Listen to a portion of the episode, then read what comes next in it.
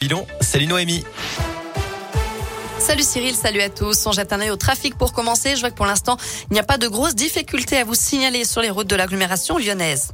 À la une, le coup d'envoi de la cérémonie d'ouverture des Jeux Olympiques de Pékin. Les festivités débutent en ce moment même avec 14 000 figurants, danseurs et acrobates. Ces Jeux vont durer 15 jours. La délégation française, qui compte 88 athlètes, est conduite par la skieuse Tessa Worley, désignée porte-drapeau.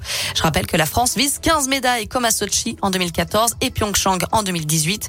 Cette année, ces Jeux sont marqués par le Covid, évidemment, mais aussi par le boycott diplomatique de certains pays, comme les États-Unis et le Royaume-Uni, et puis par l'empreinte écologique avec 100% de neige artificielle. D'ailleurs, aucun représentant du gouvernement français n'assiste à la cérémonie d'ouverture, pas même Roxana Maracineanu, la ministre des Sports.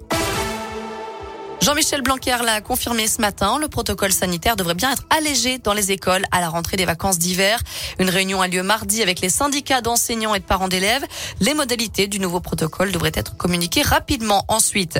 D'ailleurs, la situation s'est améliorée dans les écoles de l'Académie de Lyon. Le nombre de classes fermées pour cause de Covid a diminué pour la première fois depuis la rentrée de janvier.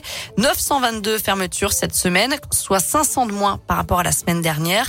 19 000 élèves ont été testés positifs au Covid sur les sept derniers jours. Cinquième journée du procès Nordal Lelandais aux assises de l'Isère. La cour se consacre aujourd'hui aux agressions sexuelles commises sur deux petites cousines âgées de 4 et 6 ans, le même été que la disparition de Maëlys en 2017. Des agressions qui ont été filmées.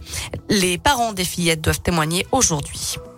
Faut-il interdire les véhicules les plus polluants dans la métropole de Lyon? La concertation sur l'amplification de la zone à faible émission se termine demain. Cette étape vise à interdire les véhicules classés critères 5 et non classés à partir du 1er septembre dans le périmètre actuel de la ZFE. La pollution de l'air tue 2000 personnes par an dans l'agglomération lyonnaise selon la majorité écologiste.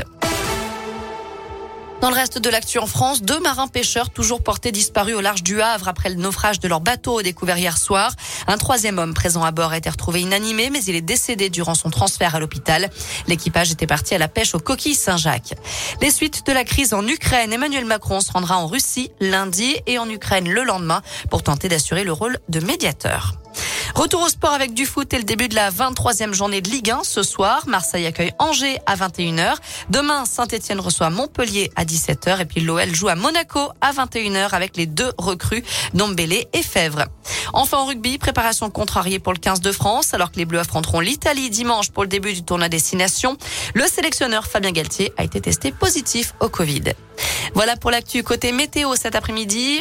On aura une alternance de nuages et de belles éclaircies un peu partout dans la région, sauf au nord du département du Rhône. Là, on aura un petit peu plus de grisaille. Les températures, elles sont comprises entre 8 et 12 degrés. Merci.